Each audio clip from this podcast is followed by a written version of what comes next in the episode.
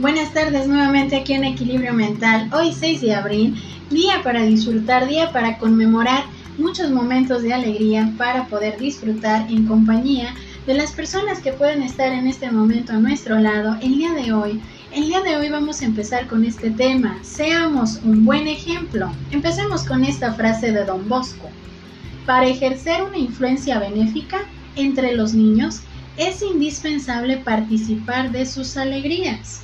Entonces, empecemos con todo el ánimo y con toda esa alegría que Don Bosco nos dice para poder nosotros reflejar esa influencia entre los que nos rodean y más importante, con los niños. La mayoría de las veces nos volvemos ejemplos.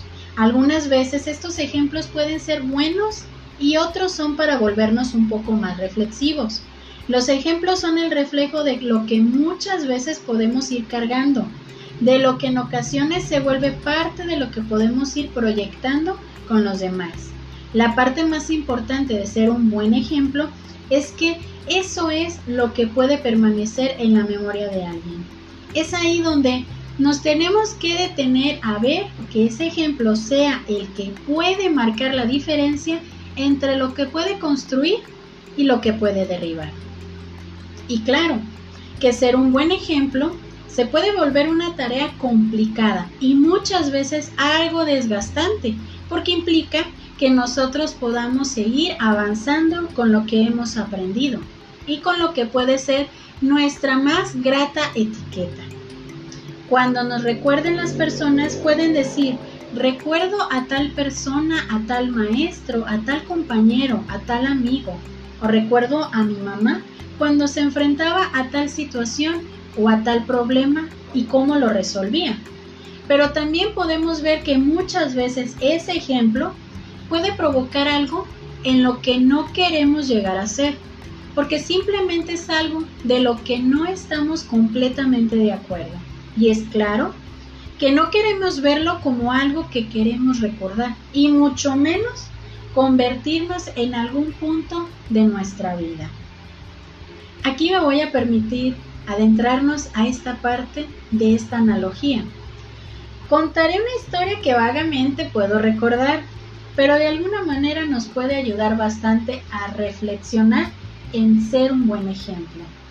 En cierta ocasión estaba un abuelo y su nieto muy preocupados en realidad, más el niño tratando de pegar un plato de madera, que era en donde comía el abuelo ya que sus padres del niño se habían fastidiado que donde comía platos, vasos se le caían y se rompían.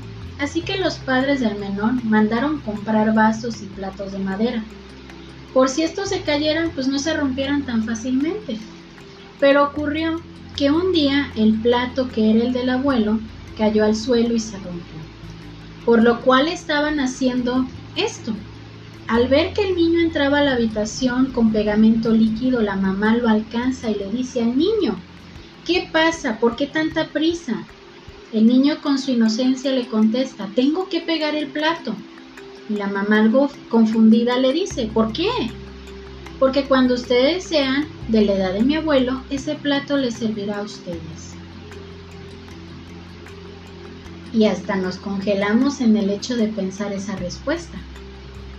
¿Cuántas veces podemos darnos cuenta que nuestras pequeñas acciones nos pueden llevar a ver que somos un ejemplo de lo bueno y también de lo malo?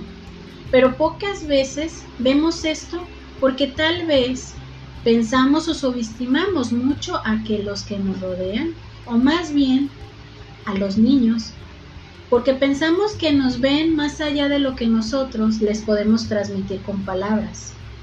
Nuestro actuar refleja lo que puede ir aprendiendo de manera coherente, porque recordemos que todos en nuestra vida hemos aprendido por medio de observar, de imitar.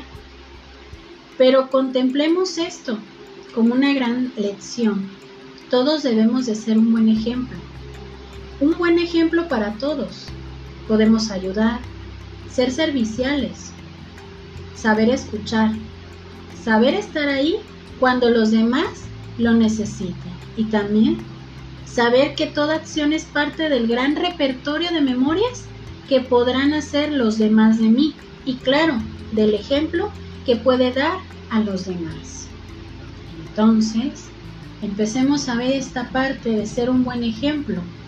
¿Cuántas acciones, cuántas maneras de ser han reflejado en el ejemplo de lo que a veces pueden recordar de nosotros? ¿Cuántas veces ese ejemplo ha sido totalmente un desastre? Y a veces una buena acción, una manera de actuar distinta, cambia, cambia ese panorama o esa etiqueta que teníamos en algún momento que nos tomaron como ejemplo. Como dice la, la parte de este tema, podemos convertirnos en un ejemplo tanto bueno como malo. Y no con eso queremos decir que el ejemplo malo pueda ser el que van a tomar todos, sino aquello de lo cual yo no quiero llegar a ser. Y esa es la parte más triste, que nos quedemos con la memoria de aquella persona que fue un mal ejemplo y que nosotros digamos, es que yo cuando esté en tal situación, sea más grande, tenga tal problema, yo no quisiera actuar como tal persona.